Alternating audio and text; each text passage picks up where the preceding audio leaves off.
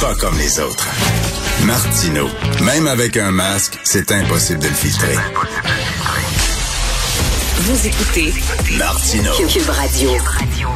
Il y a des gens qui n'ont pas froid aux yeux, qui n'ont pas peur de leurs opinions. C'est le cas de M. Jean-Guy Dagenet, sénateur, ancien policier. On peut lire son texte très intéressant dans la section Faites la différence du Journal de Montréal euh, sur la lutte contre la criminalité à Montréal. Bien, bien sûr, un, sujet d'actualité. Je vais vous lire, je vais vous lire un extrait du euh, texte de M. Dagenet. Les policiers sont formés et bien payés pour assurer la sécurité des citoyens pas pour faire du travail social à la solde des élus qui cherchent encore, malgré la situation dramatique actuelle, à protéger leur image face à diverses communautés qui accusent à répétition et souvent sans fondement les policiers d'être racistes et de faire du profilage racial. Il n'y a pas plus de racisme à lutter contre les gangs de rue qu'à lutter contre la mafia. Dans les deux cas, ce sont des criminels. Aïe aïe. Monsieur Dagenet est avec nous. Bonjour, Monsieur Jean-Guy Dagenet. Bonjour, Monsieur Martineau. Ça prend quand même euh, un certain culot pour écrire ça. Vous savez, dans une époque où euh, il faut se surveiller tout ce qu'on dit, sinon on se fait traiter de raciste et tout ça. Euh, Monsieur Martineau, ça prend pas du culot, je pense que ça prend du courage. Et euh, depuis deux, trois semaines, je regarde ce qui se passe. Et premièrement, il est grandement temps qu'on sorte les politiciens du décor et qu'on laisse les policiers faire leur travail. Euh, vous savez, depuis plusieurs années, on a mis des épées, de Damoclès au-dessus de la tête des policiers. Hein, les bureaux des enquêtes indépendantes, le commissaire à la déontologie, les comités de discipline. Alors là, on va laisser les policiers travailler, puis les politiciens feront de la politique plus tard. Puis, entre vous et moi, là, euh, je le mentionne d'ailleurs dans la lettre, là, ça prend 400 policiers à Montréal. Il faut que les policiers soient visibles. Il faut qu'on les voit dans les rues, il faut qu'on les voit euh, au coin de la rue. Et je prends l'exemple de New York, quand ils ont eu les attentats terroristes, le maire a doublé le nombre de policiers et New York est rendu une ville sécuritaire. Alors là, je vous parle du travail des policiers. Puis, entre vous et moi, là, le, communautaire, là, ben, ça aura peut-être des effets plus tard, là, mais là, c'est pas le temps d'aller jouer au ballon volant puis au basketball.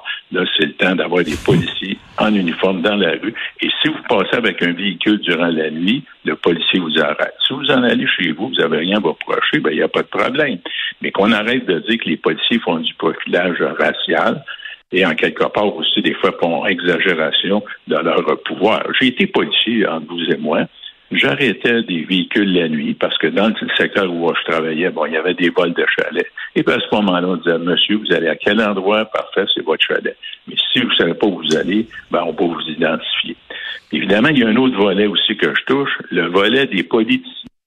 Euh, j'ai travaillé pendant la crise d'Oka hmm. à la réserve Mohawk. Je connais très bien la réserve Mohawk d'Aquasasne, soit dit en passant.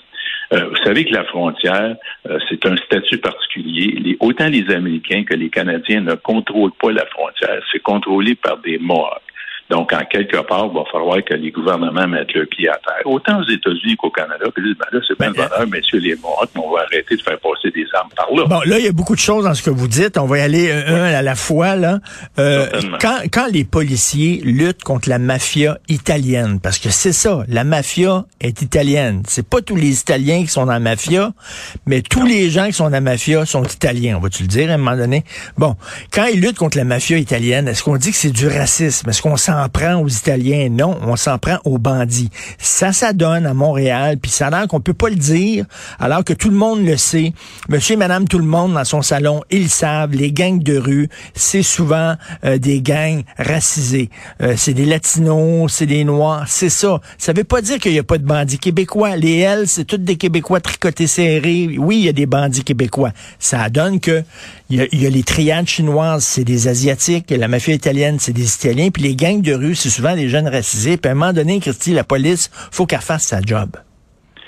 Vous avez tout à fait raison. Les gangs de rue, souvent, les gens proviennent de pays où euh, on règle les choses avec des armes à feu. Hein, ils viennent de pays souvent qui sont dirigés par des dictateurs, et à ce moment-là, les choses, les choses se règlent avec des armes à feu. Mais il va falloir qu'ils apprennent que quand ils vivent ici, on ne règle pas les choses avec des armes à feu, Et si, si en quelque part, euh, ils ont à se faire arrêter, puis moi, euh, je suis un de ceux qui dit, là, ça va faire le profilage racial, on empêche les policiers de faire le travail, parce qu'à un moment donné, ils arrêtent quelqu'un d'un gang de rue, ah ben là, il fait du profilage racial et souvent on s'attaque aux policiers, on les empêche de travailler. Alors, euh, moi, comme policier, j'aurais de la misère à faire de la police aujourd'hui, je vous le dis, parce qu'au ben non, il m'aimerait pas, ou ben non, je me retrouverais devant le commissaire en déontologie.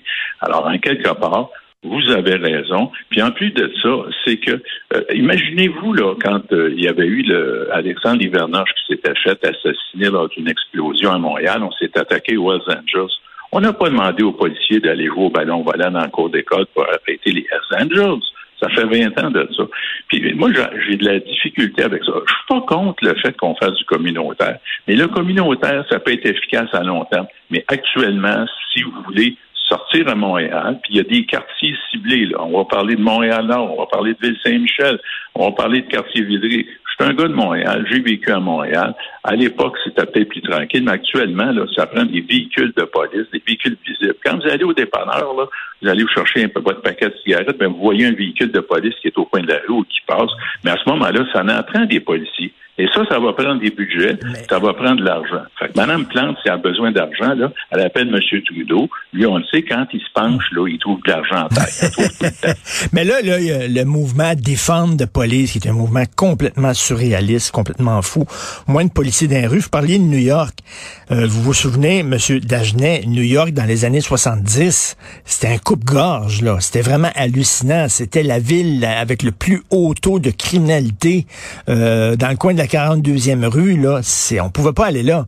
Et là, qu'est-ce qu'ils ont fait? Le, maire Koch, puis après ça, les autres maires, après, ils ont mis de la police dans les rues. Beaucoup de police. Et maintenant, New York est une ville très sécuritaire. Il n'y a aucun problème. C'est, à un moment ça tombe sur le sens. Il y, a, beaucoup de bandits, ça prend beaucoup de police. Écoutez, je me suis déjà perdu dans la ville de New York dans les années 70. Là, j'avais barré mes portes de voiture. Eh ben. J'avais monté euh, parce que et j'avais dit à mon épouse, on va essayer de sortir d'ici. Aujourd'hui, vous allez à New York, c'est une ville où c'est intéressant, il y a des activités, c'est sécuritaire. Pourquoi? Ils ont ben doublé le nombre de policiers ça prend des budgets, mais au lieu de mettre de l'argent sur toutes sortes de choses, puis là, je vais vous amener sur un autre sujet. Là, parce que j'ai écouté hier euh, Monsieur euh, le, lieutenant Monsieur Pablo Rodriguez qui dit faut mettre des peines euh, de prison plus sévères. J'ai été pendant cinq ans au comité des affaires juridiques où on demandait d'avoir des peines plus, plus sévères et j'entendais nos amis libéraux dire ben non, on va, faut cibler la réhabilitation. Alors que là, hier, je l'entendais dire ben là, ça prendrait peut-être des peines plus sévères c'était euh, c'était eux autres mêmes qui disaient non, faut mettre des peines moins sévères et faire place à la réhabilitation. C'est pas le temps de euh, faire des places à la réhabilitation.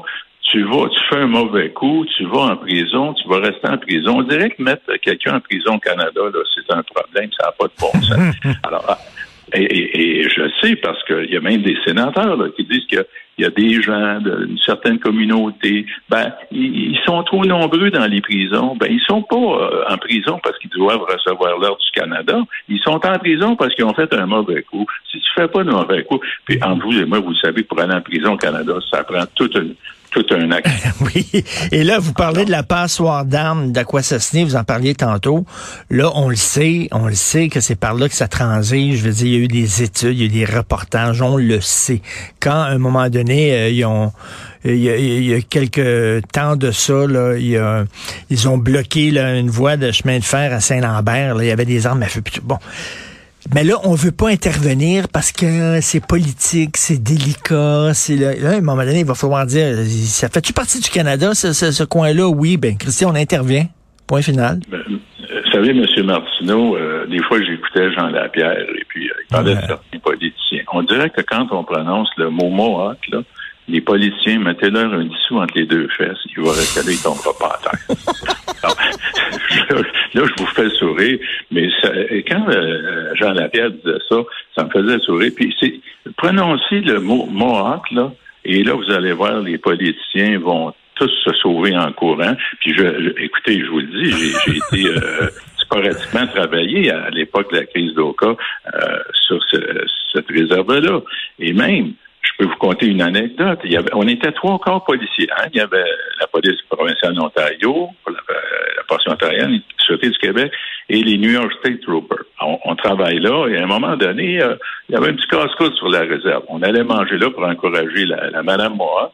C'est où ce qu'ont fait les, euh, les Deux semaines après, ils ont brûlé son casse-croûte. Ça, c'est la façon dont ils règlent hmm. les affaires à quoi ça ben, le, chef, le chef a, fait, il a dû sacrer le camp. Il avait brûlé sa maison, qu'est-ce que dit? Il avait mis le feu dans le poste de police. Oui, oui, l'autre territoire, oui, effectivement. Le euh, territoire d'Oka, Tout à fait, au, cas.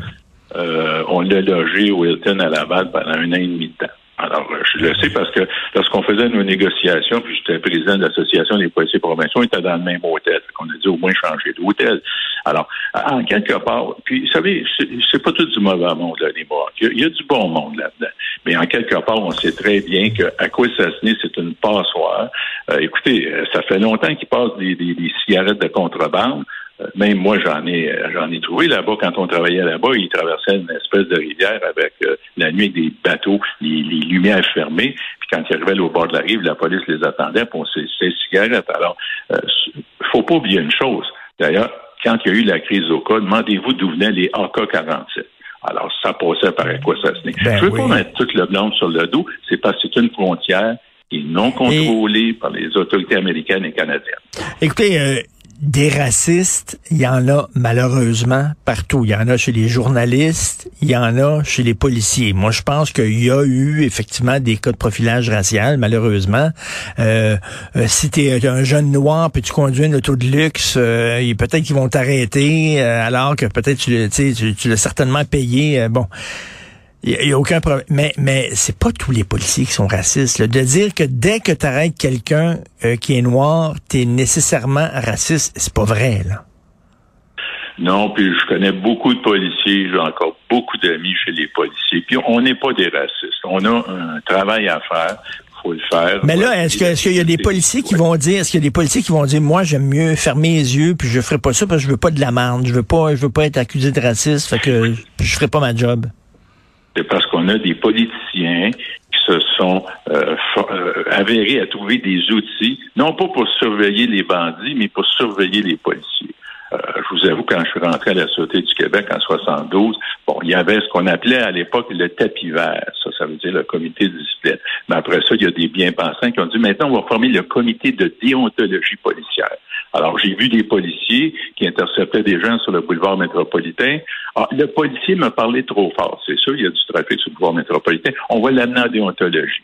Et après ça, ils ont eu la brillante idée de former des bureaux d'enquête indépendants pour enquêter la police. Donc, j'ai l'impression que nos politiciens ont mis plus d'efforts à surveiller la police qu'à surveiller les bandits. Alors, imaginez aujourd'hui, vous êtes policier, puis là, vous voyez un événement arriver, vous dites, ouais, là, si j'interviens, est-ce que je peux me retrouver en discipline, en déontologie, ou le bureau des enquêtes indépendantes vont m'envoyer à la maison, vont me suspendre pendant deux, trois, deux, trois mois, avec salaire ou sans salaire? C'est difficile aujourd'hui pour les, policiers. Hmm. Enlevons-leur une espèce d'épée de Damoclès au-dessus de la tête. Laissez-nous faire. Euh, on va les laisser faire le travail. Ben, c'est une excellente, une excellente lettre. En tout cas, euh, vous avez euh, votre franc-parler. Il faut plus de policiers en uniforme dans les rues. Et je suis convaincu qu'il y a beaucoup de gens qui vous lisent aujourd'hui qui sont d'accord avec vous. Merci beaucoup, Monsieur Jean-Guy Dagenet, sénateur et ancien policier. Merci. Merci, Monsieur Martineau, puis une bonne journée. Merci.